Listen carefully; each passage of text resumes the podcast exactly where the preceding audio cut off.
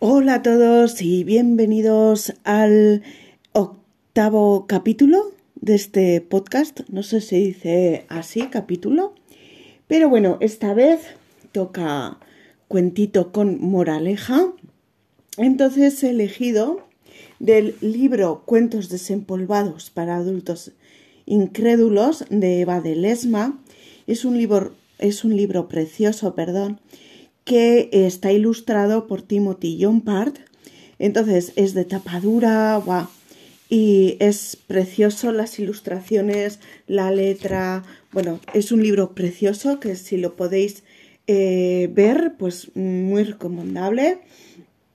Entonces tiene varios cuentos tradicionales y nos cuenta un poquito también de cada cuento, pues eh, un poquito de su historia, su moraleja, moraleja ¿Cómo estoy hoy? Por favor, lo siento mucho, ¿eh?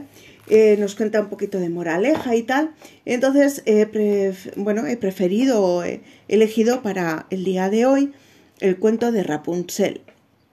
Entonces os lo leo y luego os cuento más detallitos de este cuento.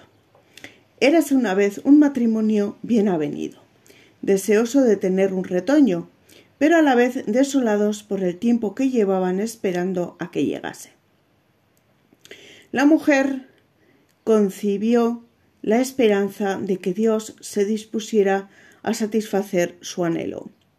Y por fin, después de un tiempo, vieron llegar el gran día de convertirse en padres. La casa en que vivían tenía en la pared trasera una ventanita que daba a un magnífico jardín en el que crecían espléndidas flores y plantas.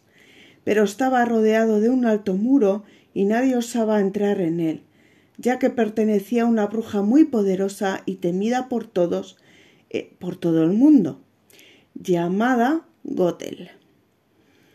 Era una mujer tan malvada que podía marchitar todas las flores de su jardín con tan solo un suspiro. Un día, asomándose la mujer a aquella ventana a contemplar el jardín, vio un bancal plantado de hermosos raponchigos tan frescos y verdes que despertaron en ella un violento antojo de comerlos. El antojo fue en aumento cada día que pasaba. Su marido, viéndola tan desmejorada, le preguntó ¿Qué te ocurre, mujer? Ay. Moriré si no puedo comer los rapónchigos del jardín que hay detrás de nuestra casa. El hombre, que quería mucho a su esposa, pensó antes de dejarla morir, conseguiré los rapónchigos, cueste lo que cueste. Al anochecer saltó el muro del jardín de la bruja, arrancó un manojo de rapónchigos y se los llevó a su esposa. De esta manera su mujer no demacraría durante la gestación. Aquella misma noche oscura de hurto se hizo una ensalada con, con los esperados rapónchigos. Al día siguiente pidió tres veces más con voz endulzada. Si quería gozar de paz, el marido debía saltar nuevamente por el jardín. Esta vez será más difícil, exclamó el esposo.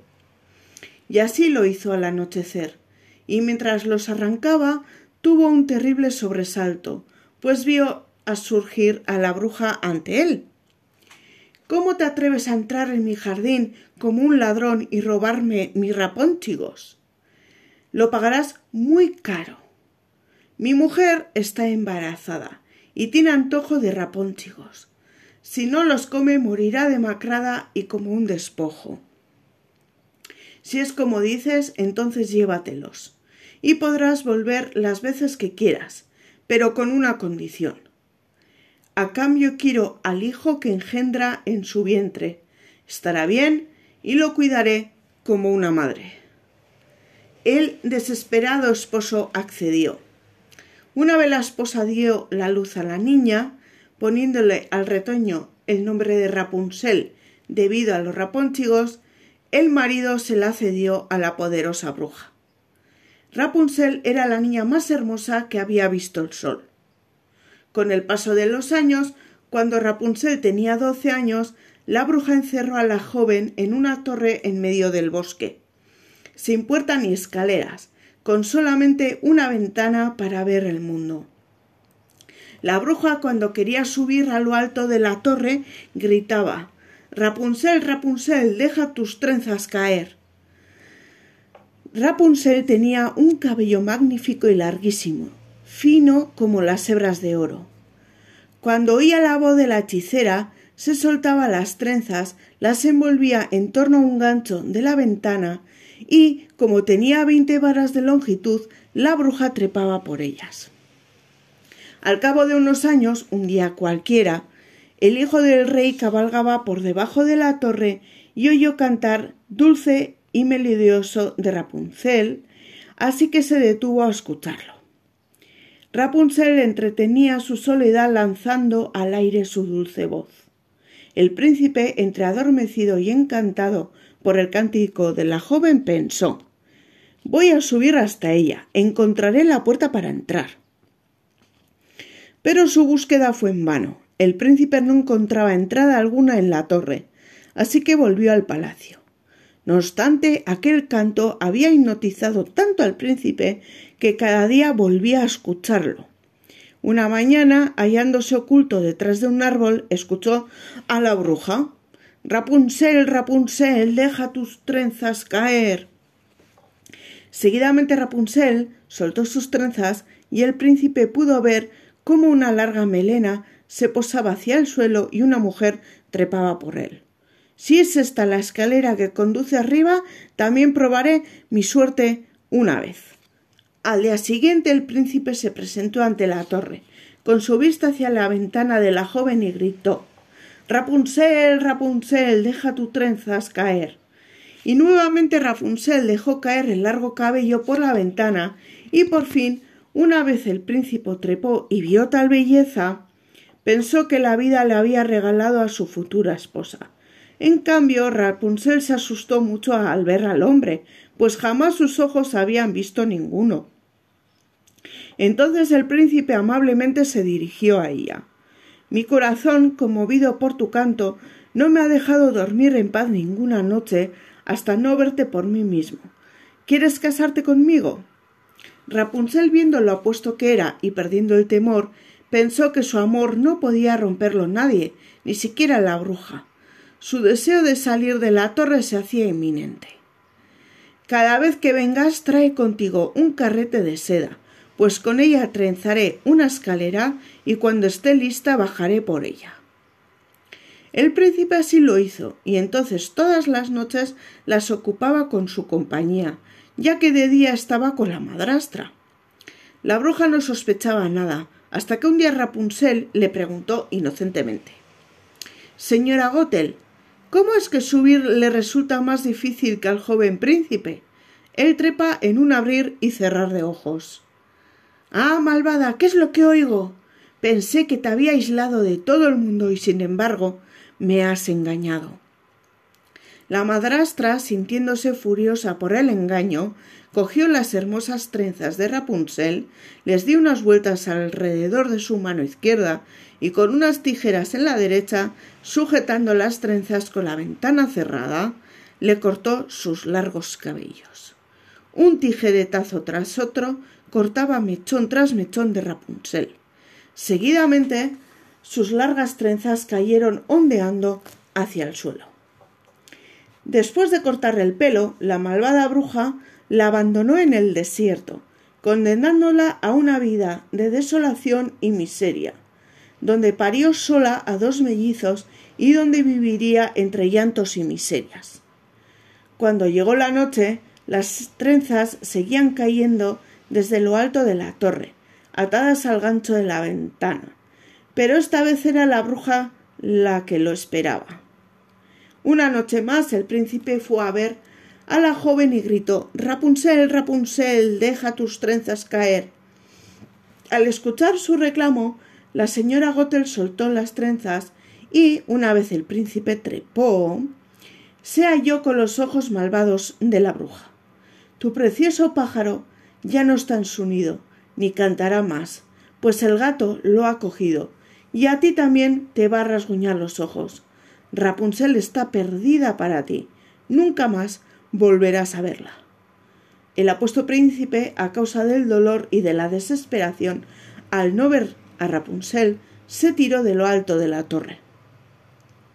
Sobrevivió, pero los espinos sobre los que fue a caer se le clavaron en los ojos y el príncipe tuvo que vagar errante por el bosque, ciego, alimentándose de raíces y bayas, llorando sin cesar la pérdida de su amada.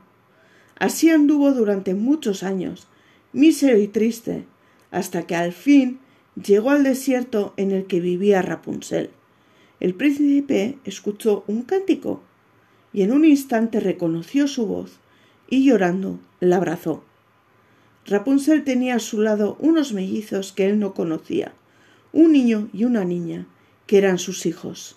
Al conocer la noticia, le cayeron dos lágrimas de alegría que resbalaron por el rostro del príncipe e, iluminándose los ojos otra vez, por fin pudo ver de nuevo a su familia como antes.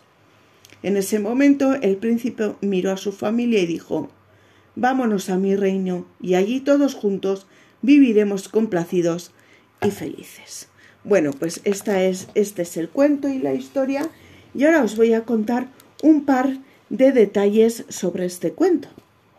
El cuento de Rapunzel es un cuento de hadas de origen alemán, recogido por los hermanos Grimm en su obra Cuentos de la infancia y el hogar en 1812. Esta historia finalmente fue creada por muchas influencias mitológicas religiosas de autores que reescribieron la historia original y que incluyeron o eliminaron elementos, así como de la influencia del tiempo y de la región en la que se contaba.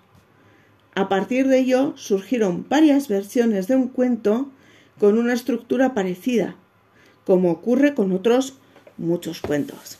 Esto como detallito que os quería contar. Y bueno, pues la escritora nos dice cuál es la moraleja de, de Rapunzel. Y bueno, pues os lo leo y a ver qué os parece y a ver si estamos de acuerdo o no. La enseñanza principal del cuento Rapunzel es que nunca confíes a ciegas en nadie, pues a veces las personas esconden malas intenciones bajo un disfraz de amabilidad. Así se muestra la bruja, amable con Rapunzel, pero realmente le estaba haciendo mucho daño, aislándola de todo el exterior y suprimiéndola de todo amor ajeno. Pues aquí le tengo que dar la razón. El cuento también nos muestra que la paciencia es la virtud más grande y que es importante aprender a controlar nuestros impulsos. Qué difícil. Pensamientos y decisiones apresuradas porque pueden tener malas consecuencias que nos afecten el resto de nuestra vida. Pero también nos enseña que el amor está por encima del todo, y si es fuerte, puede superar cualquier mal sentimiento que podamos encontrarnos, como la envidia o la venganza de una bruja. Bueno, pues ya me contaréis qué os parece y nos escucharemos y nos veremos en el siguiente capítulo.